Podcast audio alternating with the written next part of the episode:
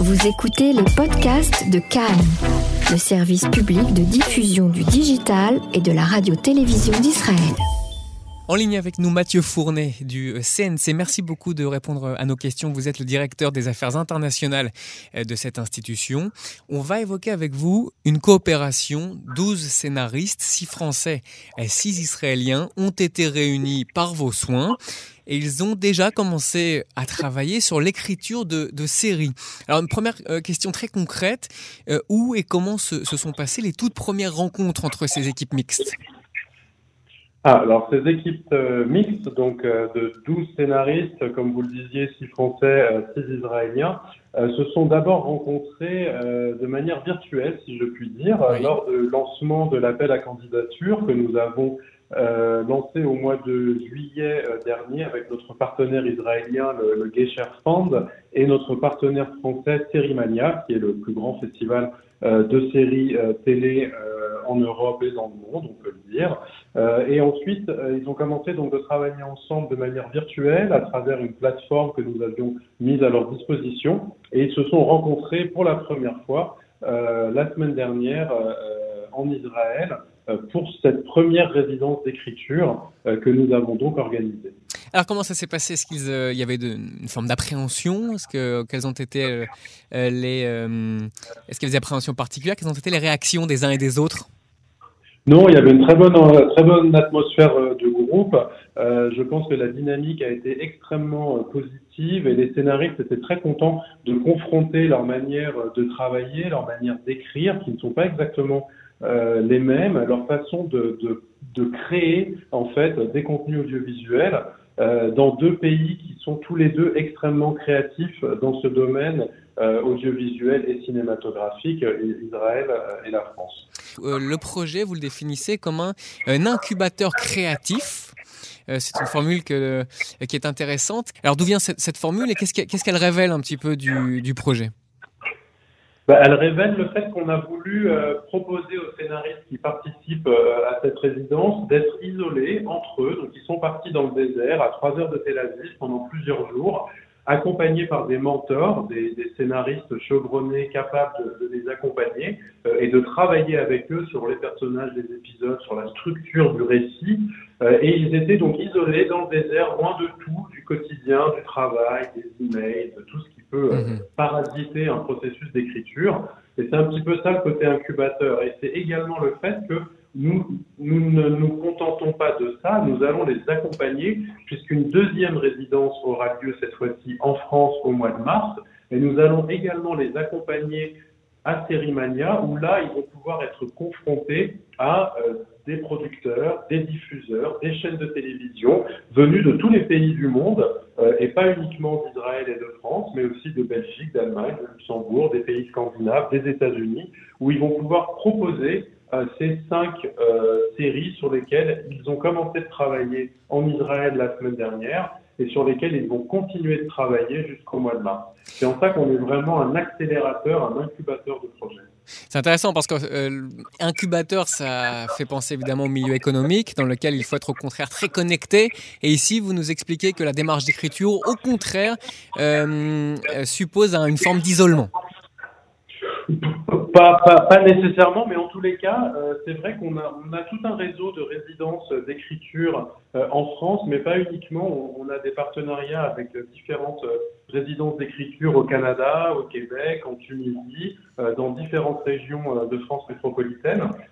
Et, et, que ce soit en écriture cinématographique ou en écriture audiovisuelle, ce sont des endroits où les scénaristes, les auteurs peuvent travailler sur leurs propositions, leurs résumés, le synopsis, les épisodes ou le projet de film dans le cadre d'un projet cinéma. Et ils peuvent ensuite aller travailler avec des producteurs, des diffuseurs, mais une fois que tout le processus de création de la série a été un petit peu protégé, entre guillemets, euh, du quotidien. Est-ce qu'on a déjà un calendrier? Est-ce qu'on a une idée un petit peu de la sortie de, ces séries? Non, c'est beaucoup trop tôt. Ils viennent juste de commencer. En fait, les séries ont été euh, ont été sélectionnées sur des propositions qui étaient euh, assez courtes, hein, synopsis, traitement, euh, pas du tout sur des, des, scénarios ou des épisodes totalement écrits. Et là, ils ont commencé le travail d'écriture en Israël la semaine dernière. Ils vont le poursuivre jusqu'à Sérimania au mois de mars. Et ensuite, si tout va bien, nous espérons de ces cinq projets sélectionnés, euh, voir un ou deux projets aboutir mais ce ne sera pas avant plusieurs mois. Mhm. Comment vous alors on va pas évidemment dévoiler ici le, le contenu des, des, séries parce que d'abord elles sont, vous l'avez rappelé, en cours d'écriture. Mais comment vous vous avez qu'est-ce qui vous a euh, frappé à la lecture de, des scénarios? Comment vous avez sélectionné?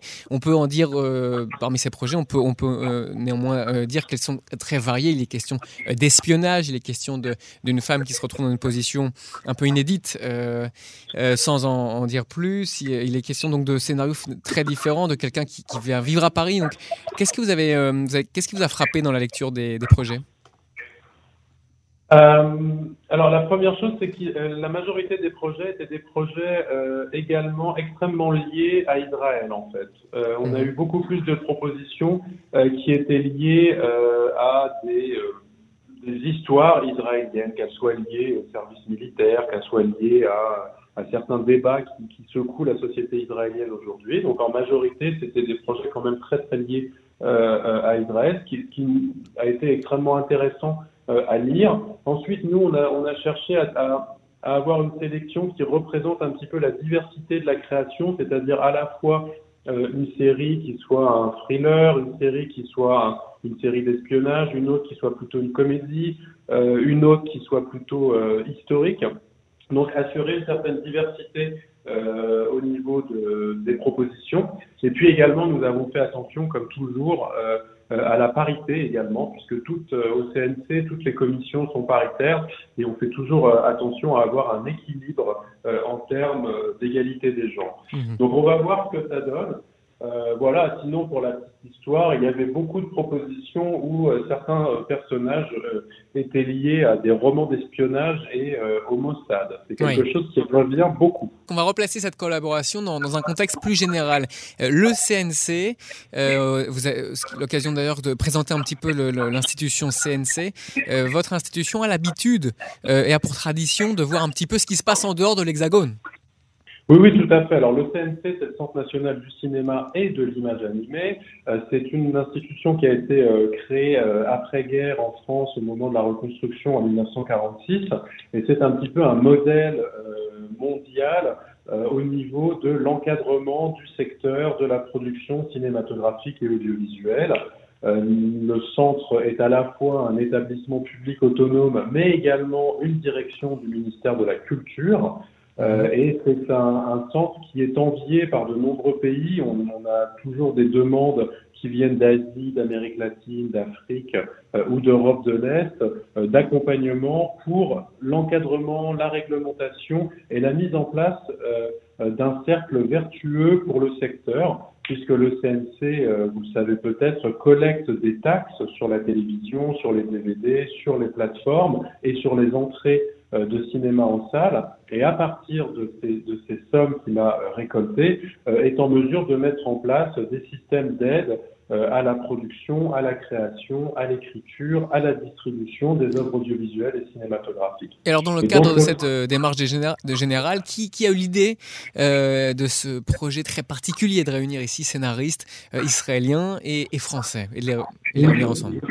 Oui, vous avez raison, c'est un projet assez original et en fait depuis quelques années, euh, nous essayons de développer à l'international des coopérations dans le domaine de, la série euh, et de l'écriture audiovisuelle et nous avons mis en place euh, un fonds qui est ouvert à des projets francophones. Nous avons également des collaborations avec l'Allemagne, avec l'Italie euh, et un, un, un, dispositif spécifique euh, pour l'Afrique euh, francophone. Et nous avions envie de, d'élargir nos horizons et de permettre aux euh, scénaristes et aux auteurs français de se confronter avec euh, des auteurs brillants, des scénaristes qui viennent d'un pays qui est reconnu dans le monde entier pour la qualité de ses formats et de ses séries audiovisuelles. Donc évidemment, je parle d'Israël. Euh, et on a décidé de mettre en place une forme un peu originale, c'est-à-dire de faciliter le travail des scénaristes en groupe ensemble. Alors justement, spécifiquement, pourquoi en matière de scénario, Israël s'est imposé comme une destination assez prisée? Bah, on l'a vu ces dernières années. Ce qui est très surprenant euh, du côté israélien, je parle d'un point de vue euh, français, euh, c'est que ce sont des séries extrêmement locales qui sont complètement ancrées dans la réalité de la société israélienne, de l'histoire de ce pays, euh, et qui ont un succès international, qui sont reconnus notamment en Amérique du Nord, mais aussi en Europe et en Amérique latine, et qui sont reconnus soit dans leur format original, euh, soit dans une adaptation euh, locale, notamment aux États-Unis. Donc ça, pour nous, c'est très intéressant, car nous avons également de, de très bonnes séries audiovisuelles qui ont également connu un certain succès sur les plateformes américaines, en Espagne, en Allemagne, en Italie. Mais il nous paraissait intéressant de, travailler dès l'étape d'écriture, qui est une étape essentielle dans, dans le concept et, et, dans la réalisation, la création d'une nouvelle série audiovisuelle, de, de, faire en sorte que les scénaristes des deux pays puissent travailler ensemble. Oui, je vous euh, interromps, mais parce qu'ici on a, euh, on touche à un point très très euh, fondamental et très spécifique de votre projet, de cette collaboration, c'est que jusqu'à présent, on avait des auteurs israéliens, ou plutôt pour le dire, pour le reformuler, la rencontre entre la création israélienne et l'extérieur se faisait après coup après un succès par exemple, ou après une adaptation peut-être de série. Ici, vous voulez prendre le... Ici, c'est vraiment à la base, à l'origine, à l'écriture, dès les origines, que vous voulez créer ce point de rencontre entre, euh, entre Israël et l'extérieur.